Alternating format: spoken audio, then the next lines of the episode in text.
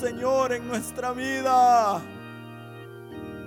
Oh Dios, ayúdanos a seguir con gozo, con fe, con esperanza, Señor, en esta vida.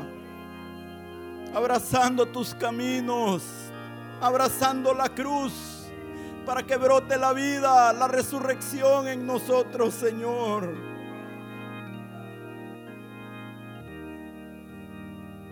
Por favor, déjanos oír tus palabras esta mañana, Señor, que seamos edificados, animados, levantados.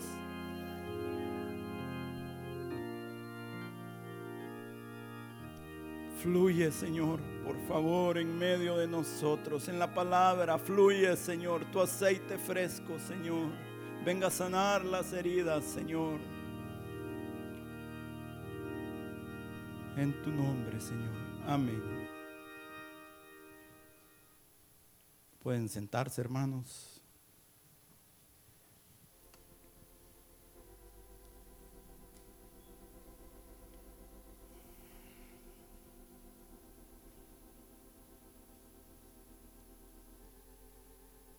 Romanos 6, 23.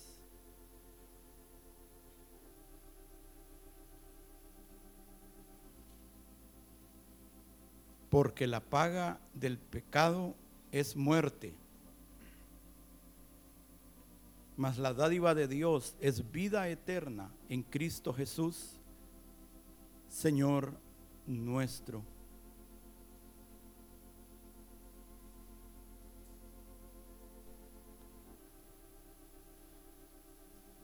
Si tan solo entendiéramos a veces el significado de este versículo, hermanos, si la verdad de este versículo permaneciera fresca en nuestro corazón, estaríamos muy dispuestos a vivir una vida de mayor consagración, de mayor entrega, de mayor servicio,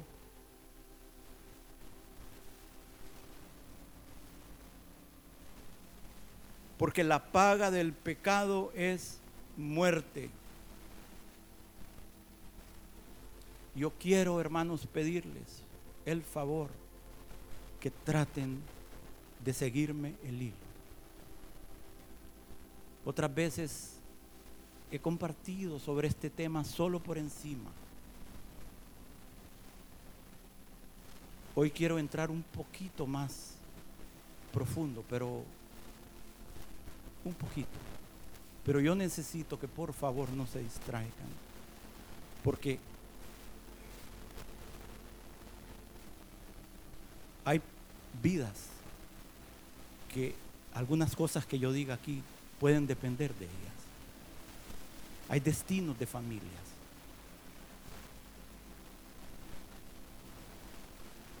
La paga del pecado, la recompensa el resultado, la consecuencia,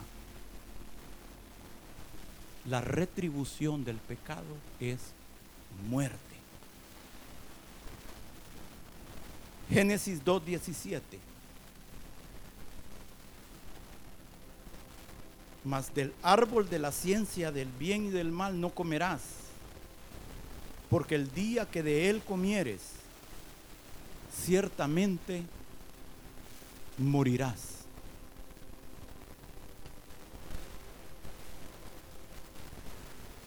Quedarás sujeto a la muerte. El día que de él comieres, empezarás a morir. empezarás a experimentar esa paga del pecado, esa retribución, esas consecuencias del pecado Ciertamente el día que de él comieres, desde ese día en adelante, vas a empezar a experimentar la retribución de la desobediencia y del pecado.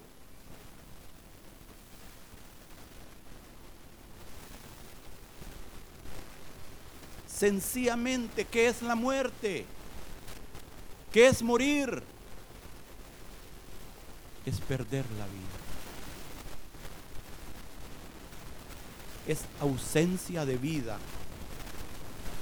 Y ellos empezaron a experimentar en ese mismo día la muerte espiritual. Para entender lo que es la muerte, entendamos primero lo que es la vida. Y Juan hablando precisamente en relación al principio, a los orígenes de la raza humana, de esta creación, dice en Juan 1.1, en el principio era el verbo y el verbo era con Dios y el verbo era Dios. Este era en el principio con Dios. Todas las cosas por Él fueron hechas. Sin Él nada de lo que ha sido hecho fue hecho. En Él, en Él, en nuestro Salvador, en Él estaba la vida. Y la vida era la luz de los hombres. Y Jesús les dijo a sus discípulos, yo soy el camino, yo soy la verdad y yo soy la vida.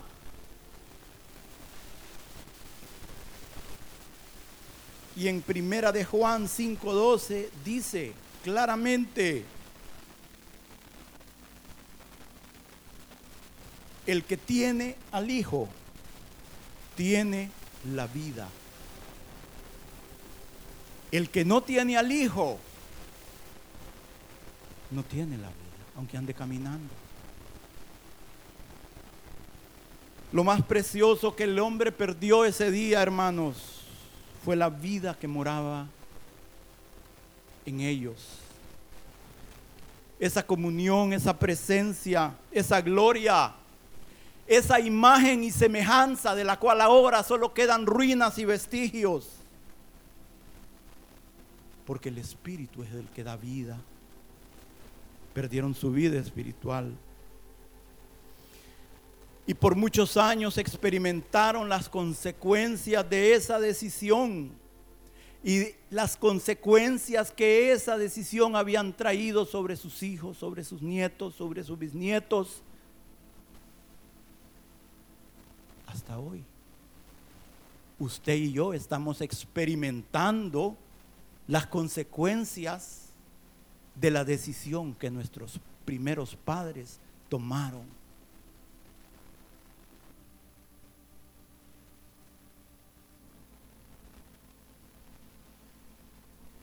Un proceso de deterioro y decadencia espiritual, moral y física comenzó a operar en la raza humana y al final la muerte física.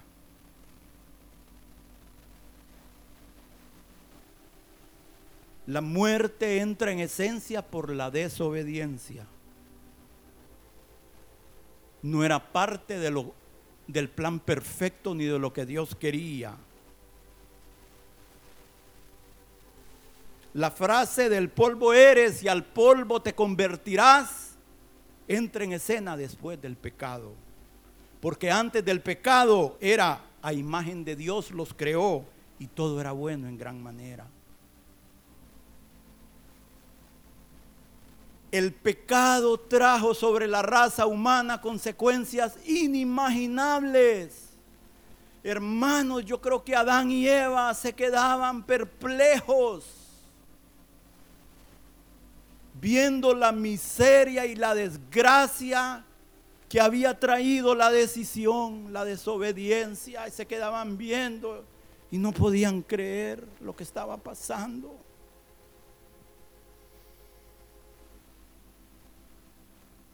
viendo a sus hijos, a su descendencia, en la miseria espiritual, viendo el odio, viendo la envidia, viendo la desobediencia multiplicada y a medida que la raza de Adán crecía, dice que el séptimo desde Adán era 70 veces peor. Oh, qué horrible, hermanos, qué espanto las desobediencias, las consecuencias del pecado. Y Adán y Eva clamaban, Señor, perdónanos. Señor, perdónanos, ¿qué hacemos? ¿Qué hemos hecho?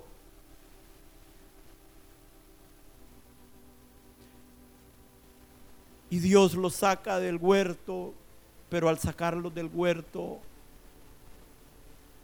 no los saca sin esperanza.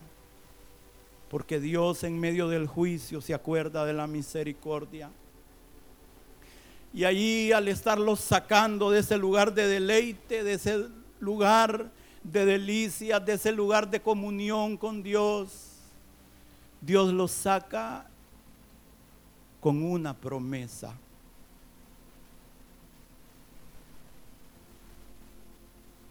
de tu descendencia se va a levantar el que va a herir a la serpiente en la cabeza.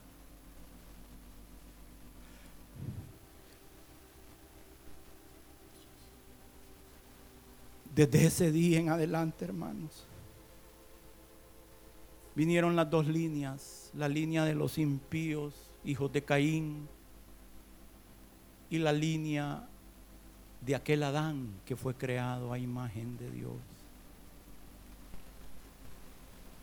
Y a partir de ese día, la línea de los hombres y mujeres de fe han estado esperando a ese que iba a herir en la cabeza a la serpiente, al redentor.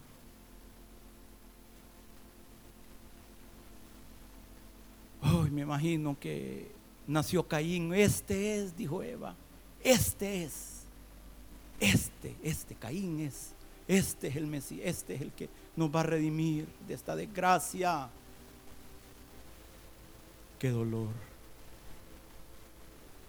Que era un asesino. Uno que odiaba. Imagínense. Decepción tras decepción. Viendo las consecuencias.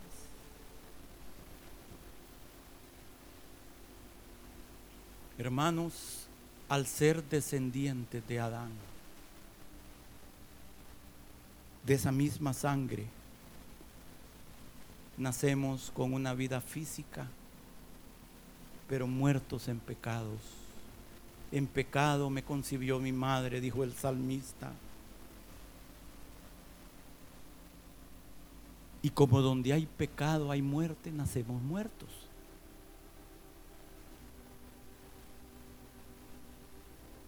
pecado que ha sido heredado de ancestros.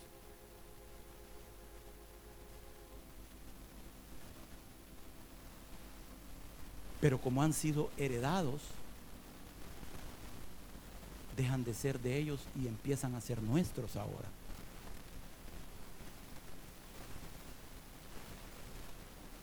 Se vuelven parte de nosotros es únicamente por un milagro de gracia, hermanos, que nos volvemos conscientes de esa realidad, de esa situación. Y vemos la necesidad que tenemos de Dios, la necesidad de su ayuda, la necesidad de su comunión, la necesidad de su asistencia, la necesidad del poder divino, de la protección, del amor divino y nuestro corazón por un milagro es quebrantado, hermanos, por un milagro de la influencia del Espíritu. Es quebrantado y en ese momento, en algún momento de nuestra vida, hemos llegado a los pies del Señor y le pedí, decimos, Señor, perdóname. Perdona mis pecados. Necesito tu ayuda. Y es ahí donde le pedimos que esa sangre derramada en la cruz del Calvario sea aplicada en nosotros, hermanos. Y en ese momento, así como cuando Adán en el momento en que desobedeció empezó el camino hacia la muerte, no fue inmediato. Algunos efectos se sintieron inmediatamente, los empezaron a ver. Pero Adán vivió 930 años.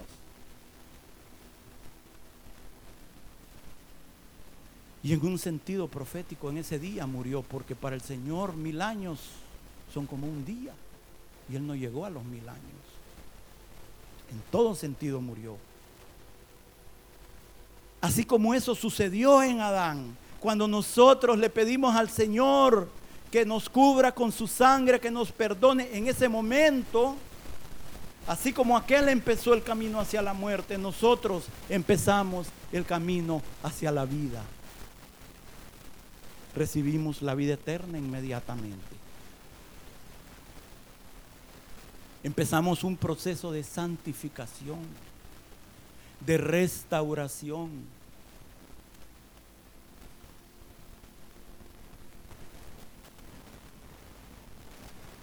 Y así como lo último que él vio fue la muerte de su cuerpo, lo último que nosotros esperamos experimentar es la resurrección de nuestro cuerpo. Completa redención, completa.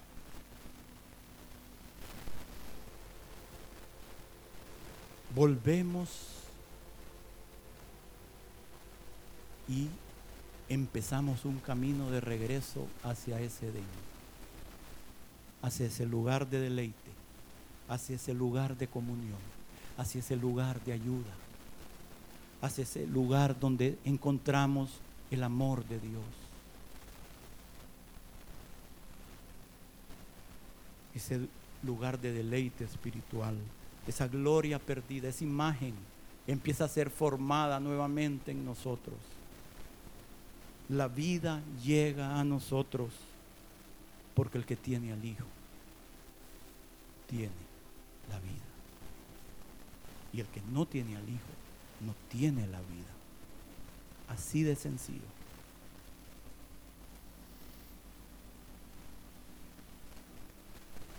Juan 5:24 dice, de cierto, de cierto os digo, el que oye mi palabra y cree al que me envió, tiene vida eterna. Y no vendrá a condenación, mas ha pasado de muerte a vida. De cierto, de cierto os digo, viene la hora y ahora es, cuanto los muertos oirán la voz del Hijo de Dios y los que la oyeren vivirán. Bendito sea el Señor, por eso estamos aquí. Porque hemos oído la voz de aquel que es la vida. Amén. El origen de la vida es Dios. El estar alejado de Dios es muerte. El pecado trae muerte.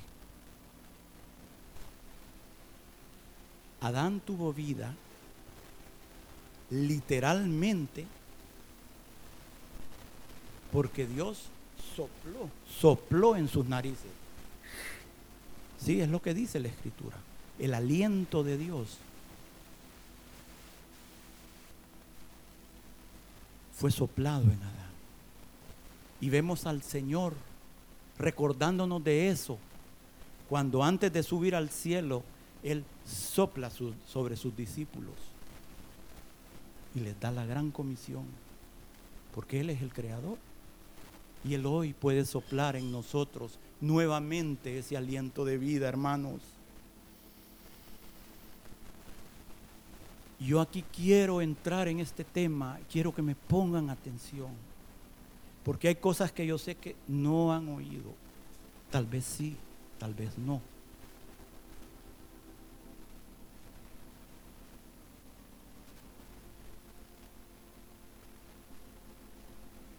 Hermanos,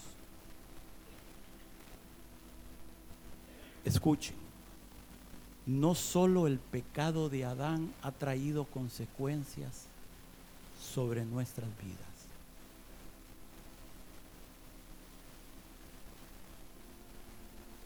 Lógicamente nuestros propios pecados han traído consecuencias.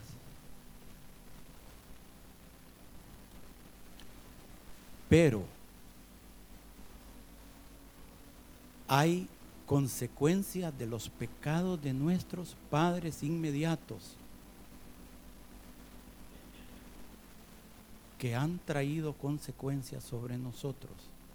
¿Sí? Nuestros padres inmediatos, nuestros abuelos, nuestros bisabuelos.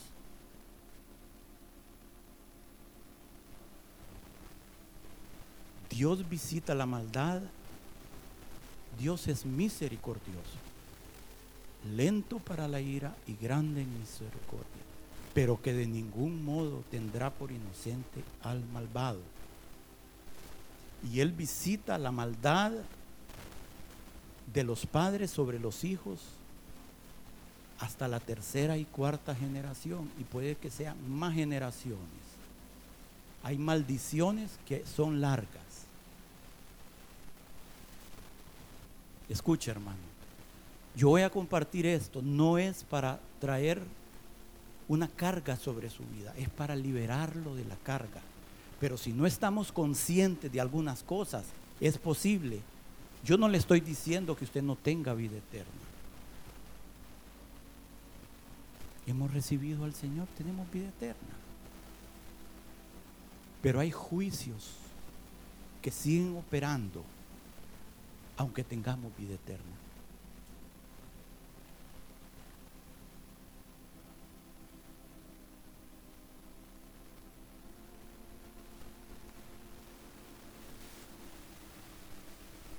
Y Dios puede utilizar, escuchen, todo lo que sucede a los que aman a Dios nos sirve para bien, ¿sí? A los que conforme a su propósito hemos sido llamados. Dios puede utilizar esos juicios para bendecirnos. No entremos en pánico. No entremos en desesperación. Dios es todopoderoso. Pero si bien es cierto, y Dios puede usar esos juicios como oímos, como nuestro desierto, un lugar donde pueden haber escorpiones, habla de demonios, culebras,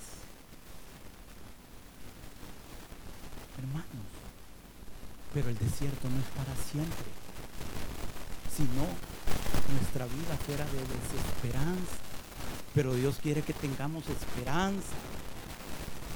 Porque Él es la vida, hermano. ¿Sí?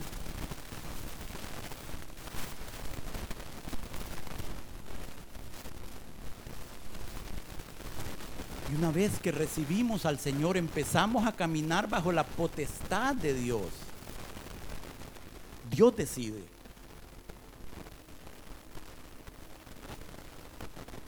Escuche. Hay ocasiones que cuando aceptamos al Señor,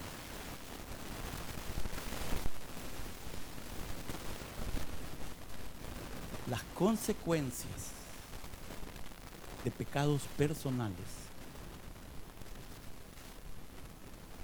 o pecados de nuestros ancestros inmediatos son detenidas. Hay maldiciones que se rompen, hermano.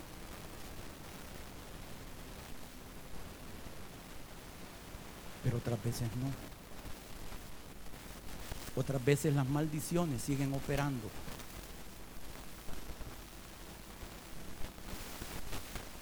Y tenemos que pedirle al Señor que nos muestre qué hacer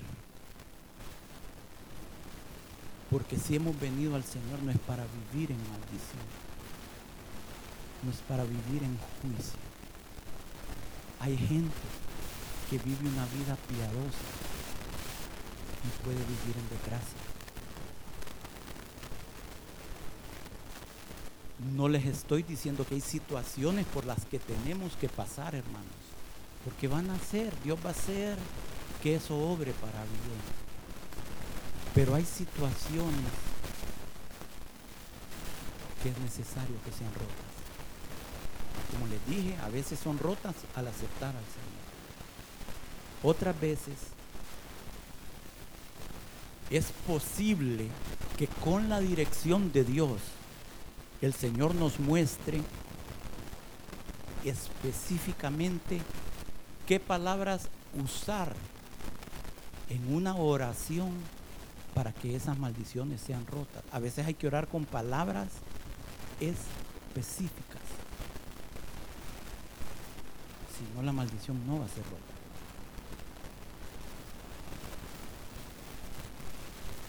Necesitamos la dirección divina.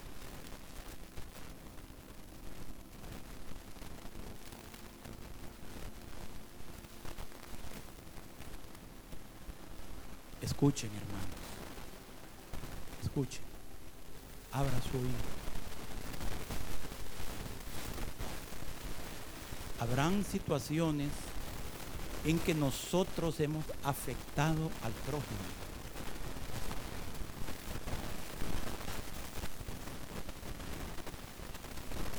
Y Dios no va a quitar las consecuencias hasta que restituyamos al prójimo.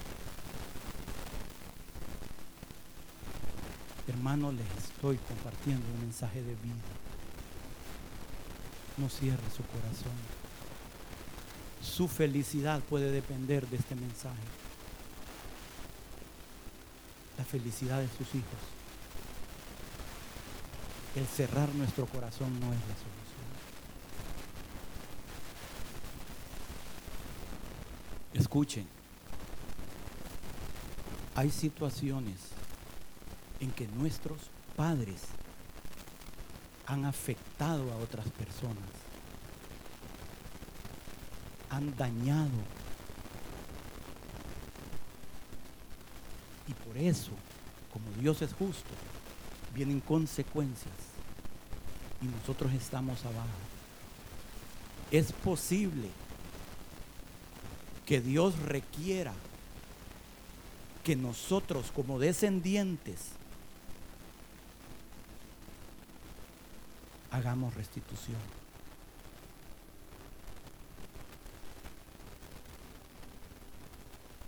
Hermanos, este es un terreno profundo.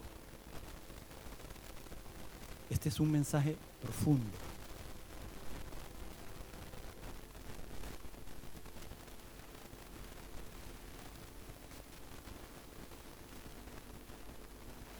Carnalmente uno lo mira imposible en la carne.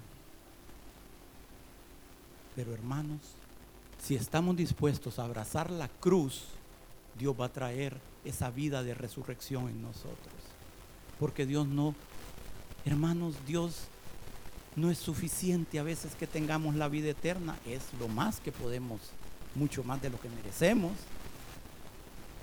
Pero Dios a veces quiere darnos mucho más.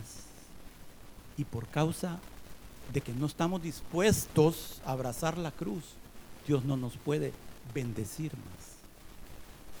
Miren, a veces la restitución será simplemente estar dispuestos a con todo corazón ir delante de alguien y pedir perdón. A veces eso es toda la restitución que Dios quiere. Humillarnos, ponernos en el altar del holocausto. ¿Qué? ¿Qué? ¿Qué van a decir los demás? ¿Qué va a decir? ¿Qué va a decir Dios? Eso es lo que nos tiene que preocupar. Queremos la aprobación de Dios, hermanos. Y si eso va a traer bendición a mi vida y a mi descendencia, corramos, hermanos. Corramos.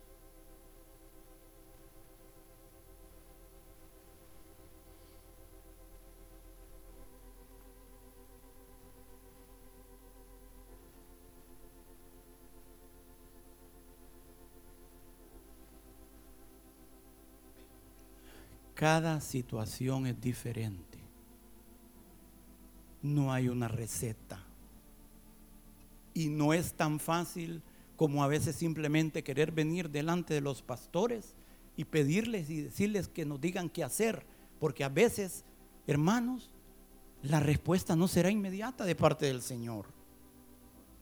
Y esto no está en manos de ellos. A veces sí puede ser que Dios inmediatamente le dio una palabra y ¡pum!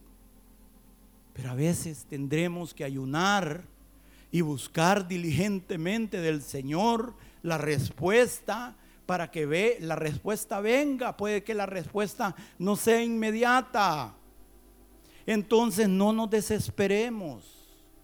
Mientras tanto, ese será un desierto que estará operando bendición en nuestra vida, ya no muerte. Porque desde el momento en que Dios ve que tenemos deseos de salir de esa situación, de enmendar si hay algo que se ha hecho equivocadamente o incorrectamente, desde ese momento ya estamos transitando en un camino de bendición. ¿Entienden?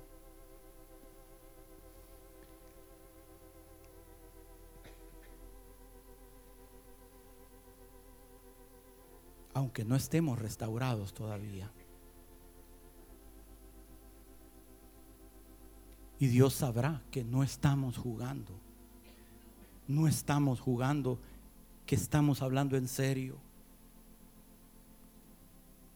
Que queremos su bendición, su aprobación y terminar bien la carrera. Sí, muchas veces, hermanos, tendremos que dejar nuestra ofrenda sobre el altar y ponernos nosotros como ofrenda e ir a humillarnos delante de un hermano que tiene algo contra nosotros.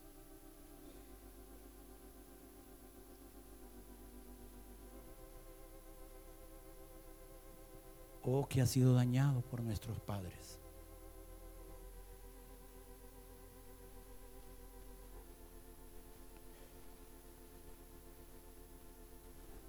Y nuestra ofrenda después va a ser aceptada si después de eso nuestro hermano continúa, y después de que nosotros nos hemos acercado de todo corazón delante de Dios y delante de nuestro hermano, sin andar con pretensiones, humillándonos de verdad, así como Jacob.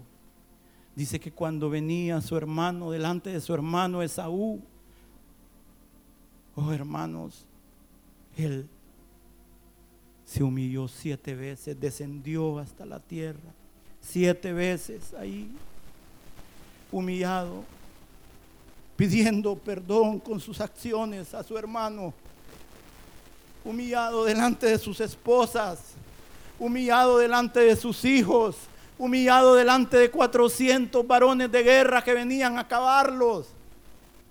Su hermano no aguantó no soportó, hermanos. Con razón se le llamó Israel, porque has luchado con Dios y con los hombres y has vencido.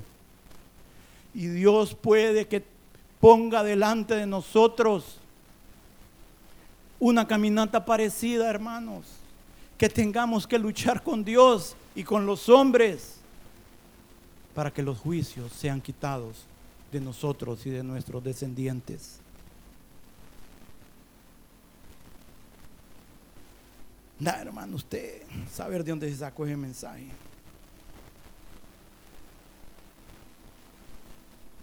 No es de ningún libro.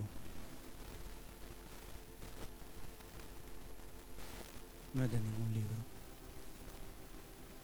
No, hermanos, cuando venimos al Señor, nueva criatura somos. No, no siempre es así. Hay un proceso de restauración. Hay un proceso de santificación. Hay un proceso. Ese velo tiene que ser roto para que podamos entrar en el lugar santísimo. No siempre es tan sencillo. Hay gente que sí viene de familias piadosas, de padres piadosos, y solo llegan a recibir la bendición. Pero no sé si usted de esa generación o le va a tocar como Josué y como Caleb luchar por la conquista de los cielos sobre la tierra.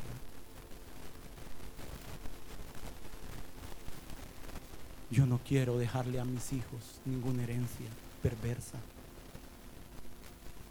Yo quiero dejarle a mi descendencia las bendiciones de Dios.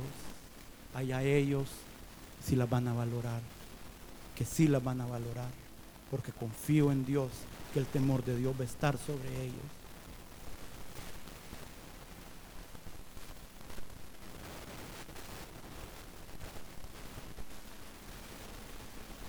quiero que veamos, pónganse de pie un momentito, cinco minutos, cinco minutos. Porque todavía no terminamos, hermanos, pero escuchen.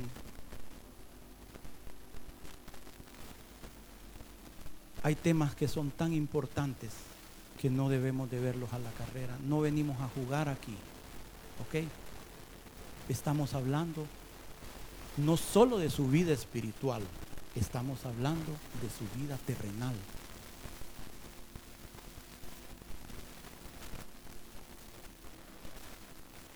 Llega David al reino. Imagínense, un hombre conforme al corazón de Dios. Un hombre precioso, hermanos. Precioso. Llega al reino y llega, y una vez que llega al reino, hermanos, qué lindo, todos comamos y bebamos y gocémonos y todo felicidad. Y de repente, David con la aprobación de Dios, y de repente las lluvias que se estaban esperando no caen. Bueno, sigamos esperando, ya el Señor va a mandar su bendición su lluvia. La lluvia es sinónimo de la bendición de Dios. ¿Sí? David, pero no llueve David.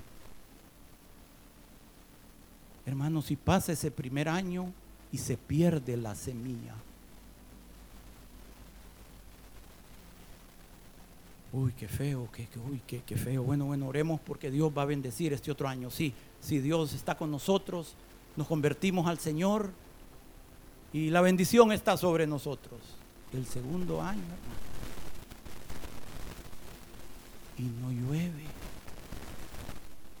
Y no nos dice en qué momento David y, todo el pueblo que amaba a Dios empezó a, a inquirir de Dios, Señor, ¿qué está pasando? Era una sociedad primitiva, si podemos verla de ese punto de vista en el sentido que dependían de la lluvia. Era una sociedad pastoral, los ganados dependían si había hierba o no había hierba. Y si llovía, hay hierba, y si no hay, si no hay lluvia, no hay hierba. Y empiezan a morir el ganado, y la semilla se, se arruina en la tierra, se muere la semilla en la tierra. Y empiezan a inquirir, inquirir. No sabemos cuánto tiempo ellos estuvieron buscando del Señor la respuesta y pasa el tercer año y vuelve a haber una sequía. Hermanos, David se dio cuenta que eso no era normal. Y hay cosas que pueden pasar en nuestra vida que no son normales. Y empezó a inquirir del Señor. Continuó buscando del Señor. Y el Señor le dice, David, no es por causa tuya, es por causa de Saúl, esa casa de sangre, porque mató a los gabaonitas. Siéntense. Segunda de Samuel 21.1. Hubo hambre en los días de David por tres años consecutivos y David consultó a Jehová y Jehová le dijo, es por causa de Saúl, por aquella casa de sangre, por cuanto mató a los gabaonitas. Entonces el rey llamó a los gabaonitas y les habló. Los gabaonitas no eran de los hijos de Israel, sino del resto de los amorreos, a los cuales los hijos de Israel habían hecho juramento. Pero Saúl había procurado matarlos en su celo por los hijos de Israel y de Judá. Dijo pues David a los gabaonitas, ¿qué haré por vosotros? Sí, restitución, restitución. ¿Qué haré por vosotros? ¿O qué satisfacción os daré para que bendigáis la heredad de Jehová? Y los gabaonitas respondieron, no tenemos nosotros querella sobre plata ni oro con Samuel, Saúl y con la casa y con su casa, ni queremos que muera hombre de Israel y les dijo, lo que vosotros dijereis, esto haré. Ellos respondieron al rey, de aquel hombre que nos destruyó y que maquinó contra nosotros para exterminarnos sin dejar nada de nosotros en todo nuestro todo el territorio de Israel. Dénsenos siete varones de sus hijos para que los ahorquemos delante de Jehová en Gabá de Saúl, el escogido de Jehová. Y el rey dijo, yo lo haré. Versículo 9, y los entregó en manos de los gabaonitas, y ellos los ahorcaron en el monte de, delante de Jehová. Y así murieron aquellos siete, los cuales fueron muertos en los primeros días de la siega, al comenzar la siega de la cebada. Versículo 14, y sepultaron los huesos de Saúl y los huesos de Jonatán, de su hijo Jonatán, en tierra de Benjamín, en Selah, en el sepulcro de sí, su padre, e hicieron todo lo que el rey había mandado, y Dios fue propicio a la tierra después de esto. Dios fue favorable al pueblo después de esto. Dios atendió y respondió la oración. Usted se ha preguntado qué hubiera pasado si David nunca hubiera inquirido de Dios. ¿Qué hubiera pasado? Estamos en bendición, estamos en bendición, el nuevo pacto. ¿Qué hubiera pasado?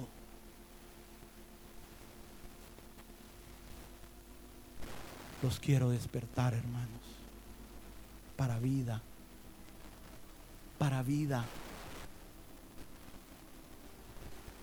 Imaginémonos, hermanos, Saúl desagrada a Dios. Saúl es rechazado. Saúl cae bajo el juicio de Dios.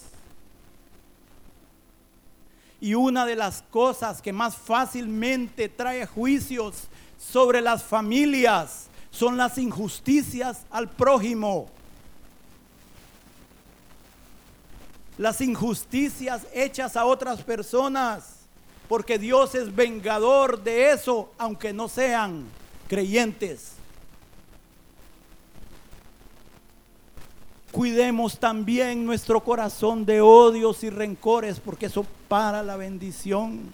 Los odios y rencores paran la gracia en una casa y en una familia.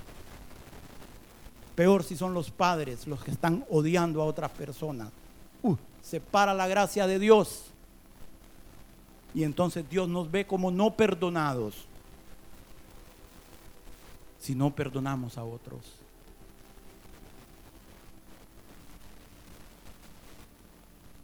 Hermanos, Saúl no solo desobedeció a Dios, no solo desagradó a Dios, Saúl agravó el juicio sobre su vida porque no tuvo misericordia de su prójimo. Varias veces Saúl trató de matar a David con una lanza y falló. Ahora los arqueros del enemigo dispararon a él y no fallaron en la última batalla. Saúl mandó a Doeg, el edomita, a que hiriera a filo de espada a todo un pueblo de sacerdotes. Y ahora él tiene que ordenarle a su paje de armas que acometa sobre él. Saúl desobedeció al no terminar a Amalek cuando Dios le había ordenado. Ahora su paje de armas desobedece y no lo mata y tiene que pedirle a un amalecita que acabe con su vida. Y al ver todo esto, únicamente podemos decir, Dios es justo. Hermanos, y en esa batalla, por causa de Saúl, mueren miles de israelitas. ¿Qué culpa tenían los otros? Por eso tenemos que ver las cosas como Dios las ve para que entendamos sus juicios profundos. Y David no solo se lleva de encuentro a miles de israelitas, se lleva de encuentro a la flor de su familia, a sus hijos, los varones de guerra, lo mejor que él tenía, incluido al precioso Jonatán hasta Jonatán pagó las consecuencias de su loco padre. Hermanos, cuando pecamos, no pecamos solos. Cuando pecamos, no llevamos las consecuencias solo. Acuérdese de eso. Sí. Nos vamos a estar llevando encuentro a mucha gente. Muchas vidas depende de lo que yo haga, dice el canto. No solo en lo bueno, sino en lo malo. Hermanos, imagínense el furor de Dios contra este hombre. Que el furor de Dios no quedó satisfecho con haber cortado a Saúl y a sus hijos, sino que ahora cuando David tome el reino, la justicia divina requiere siete hijos más de Saúl. ¡Qué terrible! ¡Qué terrible! Y si esa justicia divina no hubiera sido satisfecha, ¿qué hubiera pasado con la nación de Israel sin agua? No sabemos en qué momento Saúl trató de acabar con los gabaonitas, no lo dice en qué parte de su vida, no lo dice la escritura. Tal vez cuando destruyó al pueblo de sacerdotes. Acuérdense que los gabaonitas servían a los sacerdotes. Servían en el templo. Tal vez los gabanitas vivían en medio de ellos y ahí trató de acabarlo. No sabemos.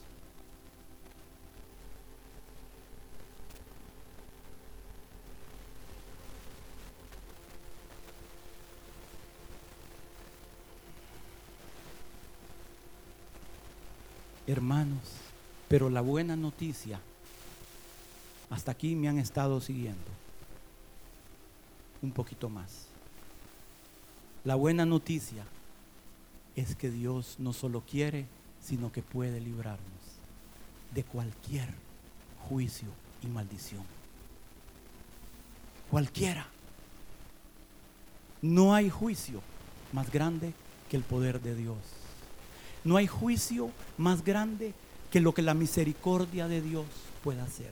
No, hay hoyo tan profundo del cual Dios no puede extender sus manos porque sus brazos no se han acortado. Dios nos puede levantar del Seol, darnos vida y poner nuestros pies sobre la peña. Pero debemos de emprender el camino a la restauración.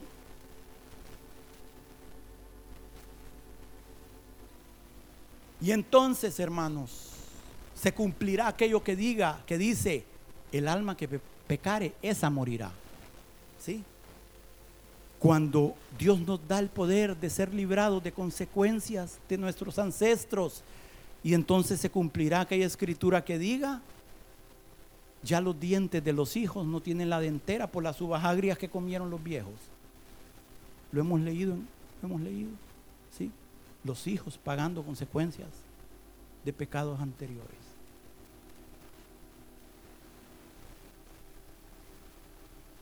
Dios puede guiarnos para ser librado, librados. Pero muchas veces no será solo cuestión de orar, será cuestión de actuar. David tuvo que hacer restitución. Hermanos, es una lucha, es una guerra. Pero en esta guerra dice la escritura que la sabiduría es mejor que las armas de guerra. ¿Sí? Yo quiero que veamos un ejemplo. En Eclesiastés 9:14. Algo precioso, precioso hermanos.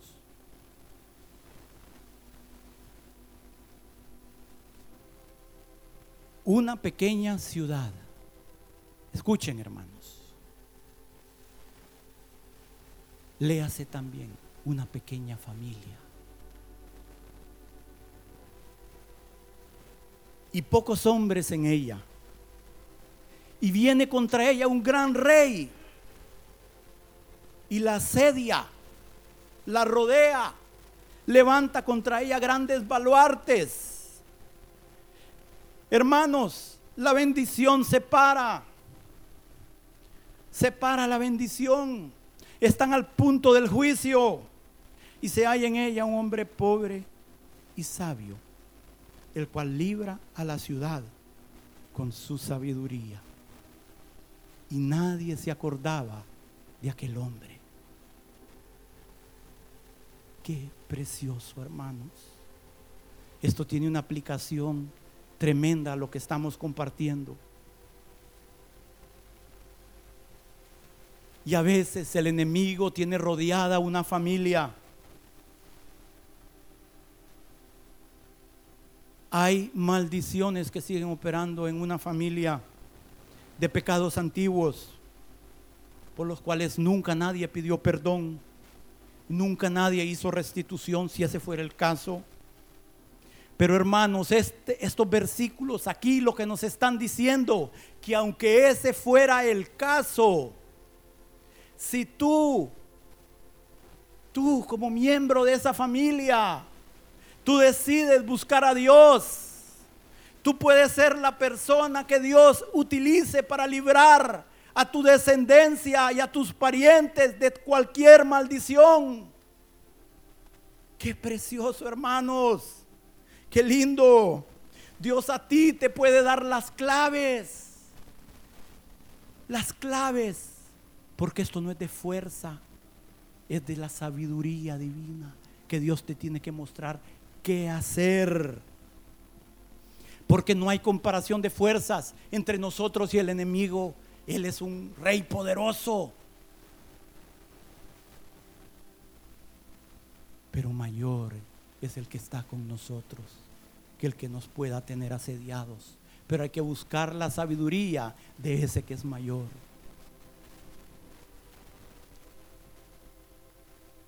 para que se deje sin efecto cualquier situación, cualquier juicio, cualquier maldición.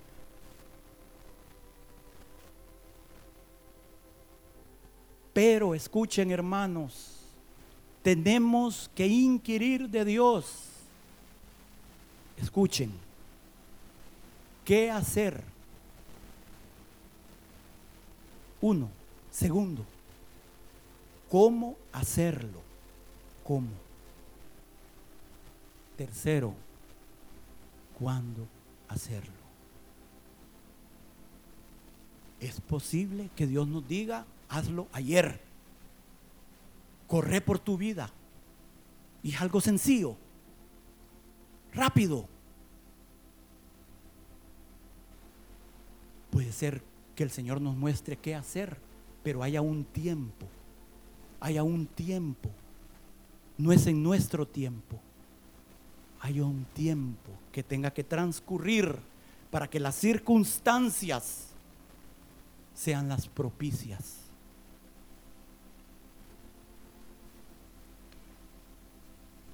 A veces será cuestión de hacer solo una cosa. Escuchen esto que les voy a decir. Hay situaciones tan complejas que es exactamente como cuando usted tiene un nudo, tiene un lazo y tiene varios nudos. ¿Qué pasa si usted jala y jala y jala? Aquí los dos más grandes, que se pongan a jalar uno en cada extremo. ¿Ah? Jalen y jalen. Así es esta guerra. Entre más jalen, más se va a enredar. Pero, escuchen, Dios puede irnos diciendo, ahora desata este nudo acá. ¿Sí? Seguimos orando, Señor, no pasa nada, sigue la situación. Ok, ahora haz esto otro. Señor, pero sigue amarrado esto. Sí, pero menos amarrado. ¿Sí? Dios nos puede ir diciendo, cómo ir desatando ese nudo. Paso a paso, hermanos. Un paso a la vez. Hasta que al final, por el poder y la gracia de Dios, ya no haya nudo. Y podamos decir, como el crucificado, consumado es. Lo logré, Señor. Lo logré por tu gracia, Señor. Me usaste, Señor, como ese hombre pobre, pequeño y olvidado de esa ciudad. Tú me usaste a mí. Un don nadie. Un menospreciado. Hermanos, tal vez Dios te ha evitado que tú seas grande en los negocios. Dios ha evitado que tú tengas notoriedad, poder, fama. Puede ser que tú hasta seas el menospreciado de tu casa, como David. Pero ¿y si Dios te quiere usar a ti? Que estás oyendo esto. Qué gloria, hermanos. Qué gloria cuando estemos en el cielo y entren descendientes nuestros o parientes nuestros. Y el Señor les muestre por causa de quién, a quién usó Dios para que ellos estuvieran ahí. Tal vez ellos en vida ni cuenta se dieron. Dios es bueno. Dios es bueno.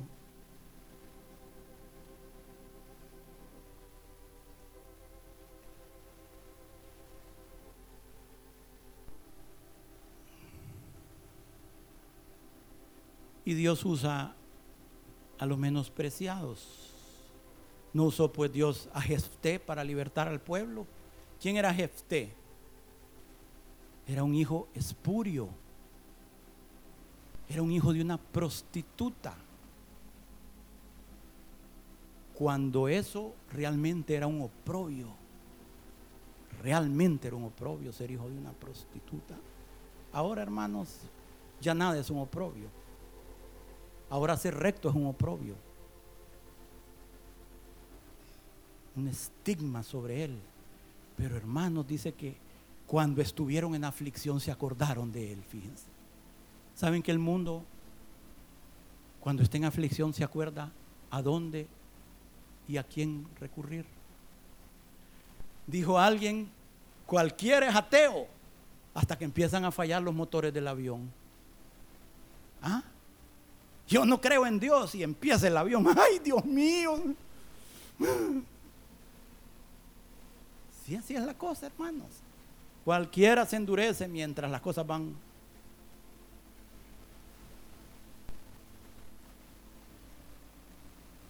Cuando Joab tenía rodeada aquella ciudad que se llamaba Abel, su ciudad, hermano, su ciudad, tal vez. Tenía rodeada la ciudad de Abel.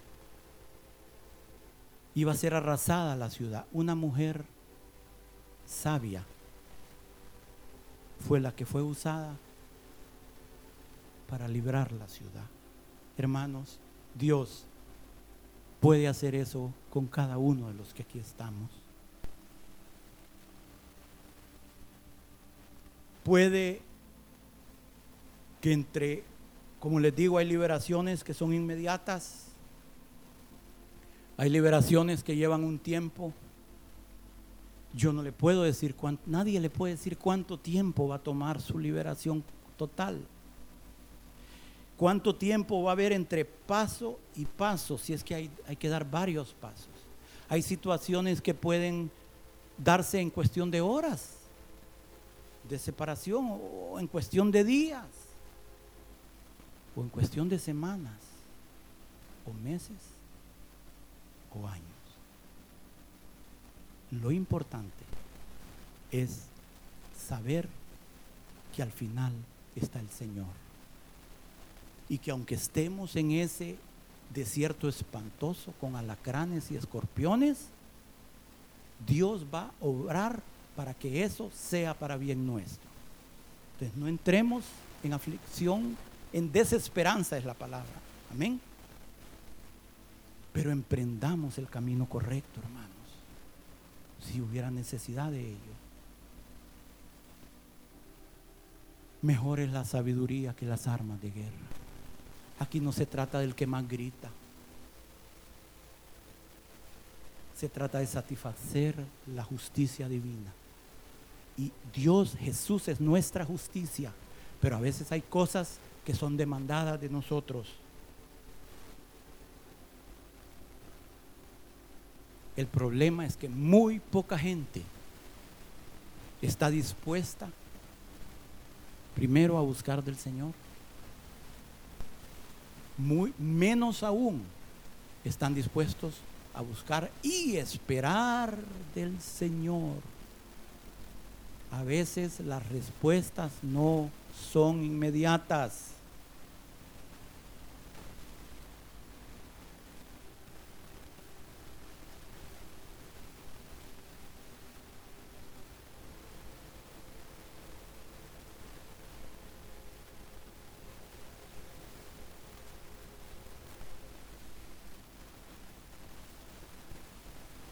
Quiero concluir con este ejemplo. Génesis 49, 3. Rubén,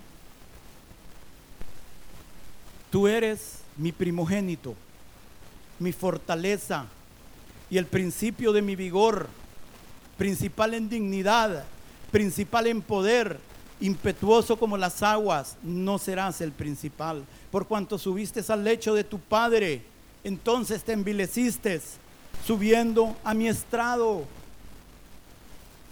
Hermanos, aquí tenemos este cuadro.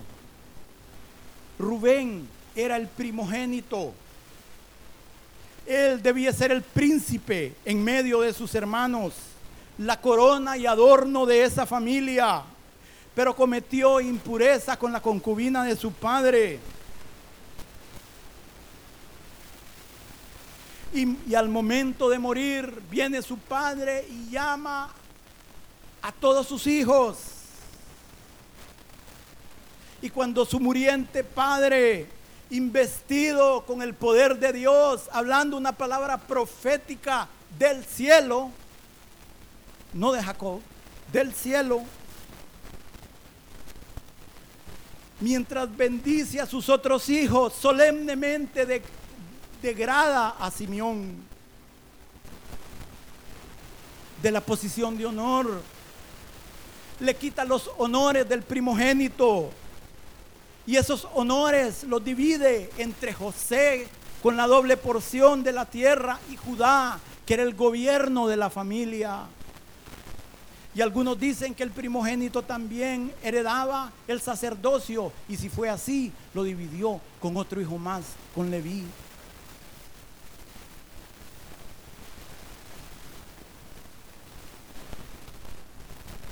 Sí, Rubén es desheredado como hijo.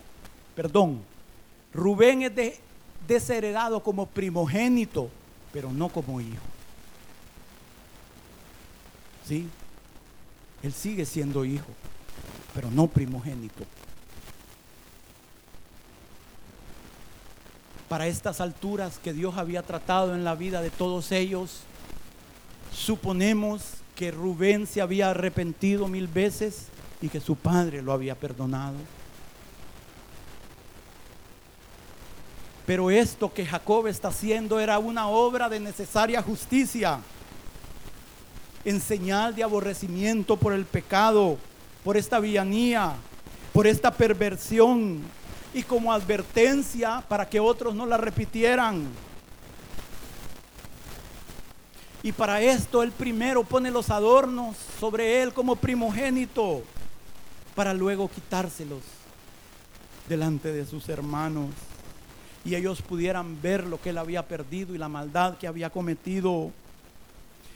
Y él le dice, Rubén, como primogénito tú eras el gozo y la alegría mía, mi orgullo. Eras el principio de mi fuerza y de mi virilidad. Tú fuiste bienvenido a este hogar, Rubén. En ti estaba la excelencia de la dignidad y el señorío sobre tus hermanos.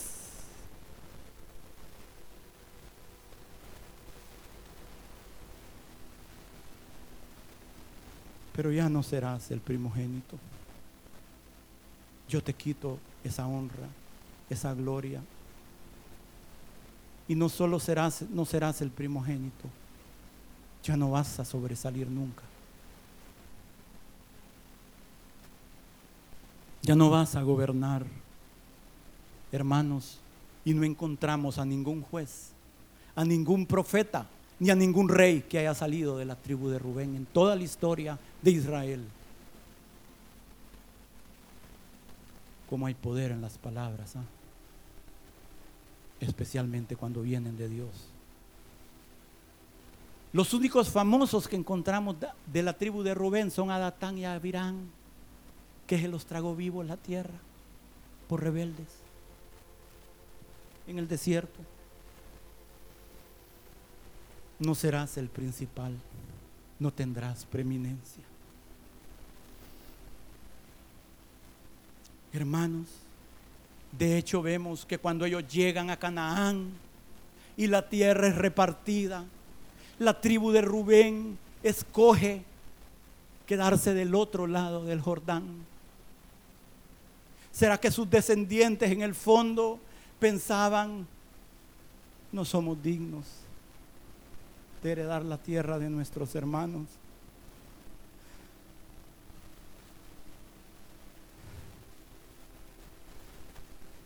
Esta tierra está bien para nosotros.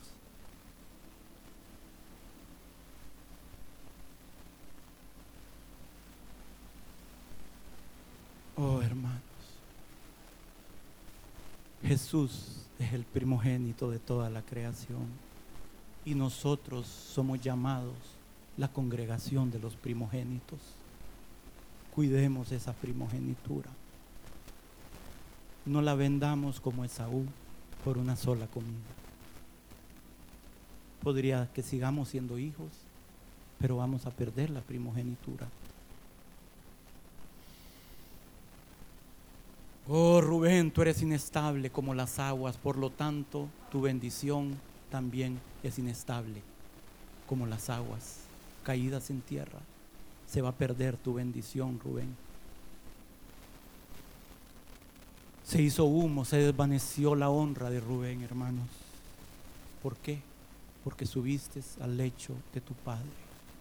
Y Pablo hablando de ese pecado que se cometió, alguien lo cometió en la iglesia del Nuevo Testamento, dice, pecado que cual ni se nombra entre los gentiles. Hermanos, esto de Rubén había sucedido 40 años atrás. ¿Saben que el tiempo no borra el pecado? El tiempo no borra el pecado. El arrepentimiento y la gracia borran el pecado. Y hoy, 40 años después, están alcanzando a Rubén la paga de ese pecado. ¿Sí? La paga. Él está recibiendo las consecuencias de su pecado. Era, esto trajo una marca indeleble de infamia en esta familia, una deshonra, una herida que aunque sanaría, dejaría marcas dejaría una cicatriz. Sí, no hemos visto eso, hermanos, que a veces alguien se hiere o nos herimos y la herida se sana, pero queda una marca. Así, así pasó con Rubén, hermanos. Porque dice en Proverbios 6:32, el que comete adulterio no tiene entendimiento. El que lo hace destruye su alma. Heridas, sí, heridas y vergüenza hallará y su afrenta no se borrará. Imaginémonos, hermanos, Rubén, toda la descendencia de Jacob, sabía lo que estaba pasando, que el Padre los había llamado para bendecirlos. Y viene Rubén, hermanos, destrozado. Después su padre darle esas palabras, muere. Y viene Rubén avergonzado delante de sus hermanos. Y viene Rubén y va a su casa y su esposa y sus hijos y sus nietos reunidos. Y todos lo rodean y le dicen, papá, papá, ¿qué te dijo mi abuelo? te bendigo, papá. Y él tiene que reconocer, hermano, oh hijos, perdonen, perdimos la herencia. Ya no soy más el primogénito. Ya ustedes no van a ser considerados los primogénitos de esta nación. Perdonen, hijos. Oh, hermanos, qué vergüenza. Qué vergüenza. Y esto fue algo que estuvo sobre la descendencia de Rubén.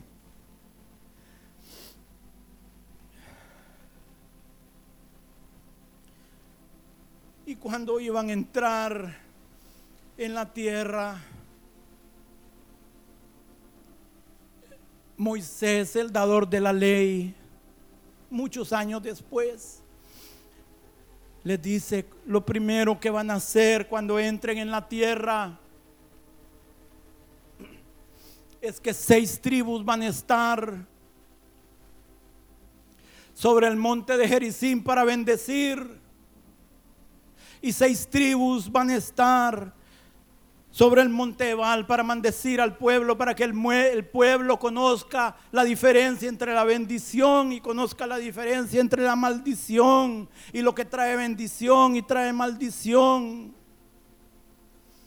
Hermanos, y Moisés instruye que sobre el monte Jericín, sobre el cual iban, se iban a pronunciar las bendiciones,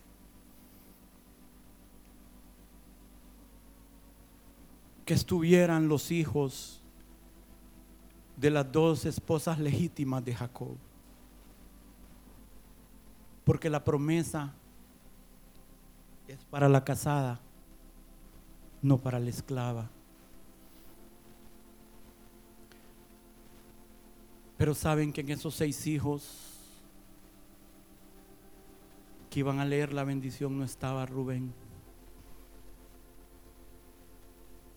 En el otro monte iban a estar las hijas de las esclavas, de las esposas secundarias, pero solo eran cuatro hijos de ellas. Entonces pusieron al hijo menor de Lea y pusieron a Rubén. ¿Por qué? Porque por la ley de Moisés. Miren lo que dice. Deuteronomio 27, 16. Maldito el que deshonra a su padre y a su madre. Y dirá a todo el pueblo, amén. Deuteronomio 27, 20. Maldito el que se acostare con la mujer de su padre, por cuanto descubrió el regazo de su padre. Y dirá a todo el pueblo, amén. Levítico 20, 11 Cualquiera que yacere con la mujer de su padre, la desnudez de su padre descubrió. Ambos han de ser muertos. Su sangre será sobre, sobre ellos. La ley de Moisés lo hacía culpable de aquel pecado. Rubén, no solo has perdido la primogenitura, eres digno de morir. Oh, pero qué misericordia de Dios, hermanos. Miren, y a esto voy. Porque este mensaje no es para quedarnos ahí, sino para avanzar un paso más. Y es lo que queremos hacer. Y al final de la vida, así como Jacob antes de morir había llamado a sus doce hijos para bendecirlos, por lo menos a nueve de ellos. Ahora Moisés, a la hora de morir, llama a los descendientes de esos doce hijos. El dador de la ley los llama. El que había dicho que el que haría, el que hiciera eso era digno de muerte y maldito. Ahora los llama a los descendientes de ese pueblo. Igual como Jacob había hecho. Y a mí, hermanos, imagínense, vienen los descendientes de Rubén. ¿Y ahora qué? ¿Y ahora qué? Ya nuestro Padre nos maldijo. Ya nuestro Padre quitó la primogenitura de nosotros. ¿Y ahora qué? Pero así es Dios, hermanos. Y en Deuteronomio 33, 6 vemos lo que Dios a través de Moisés le dice a los descendientes de Moisés. Y es, viva Rubén y no muera. Viva Rubén, eres digno de muerte. Pero hermanos, si buscamos el camino del Señor, así como estamos aquí, inquirimos en su templo y queremos hacer su voluntad, estas mismas palabras van a ser dichas sobre nosotros. Viva Rubén y no muera. Hayan hecho lo que hayan hecho nuestros padres.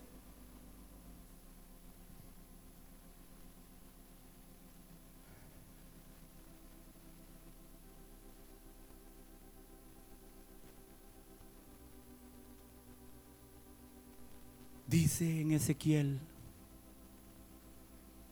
dice en Ezequiel que esto mismo hizo el Señor con Israel. Dice en Ezequiel 16, dice, no hubo ojo que, que se compadeciese de ti. 16, 5, no hubo ojo que se compadeciese de ti para hacerte algo de esto teniendo de ti misericordia, sino que fuiste arrojada sobre la faz del campo con menosprecio de tu vida el día que naciste.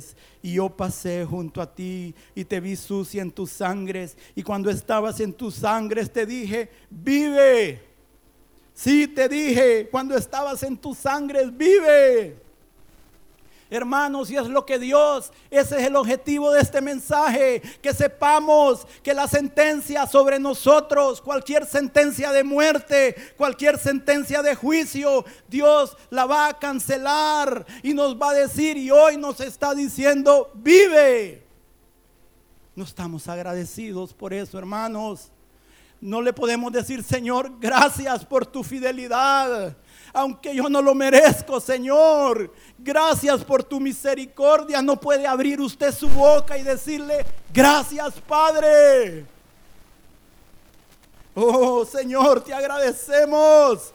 Ahora estás decretando vida sobre nosotros, Señor. Estás decretando salvación y vida eterna. Estás decretando salud, Señor. Porque el desierto no es para siempre. El cautiverio no es para siempre. Hay un tiempo, Señor. Y el tiempo está a la mano. Gracias, Señor. Te bendecimos por la grande liberación la liberación completa y total, Señor. Gracias.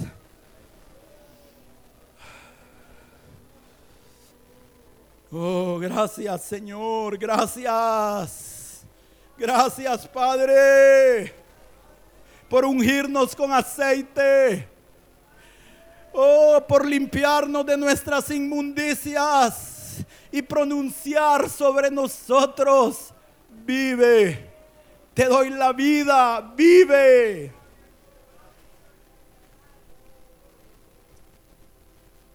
Salmo 118, 15 dice, voz de júbilo y salvación hay en las tiendas de los justos. La diestra de Jehová hace proezas, la diestra de Jehová es sublime, la diestra de Jehová hace valentías. No moriré, sino que viviré y contaré las obras de Jehová.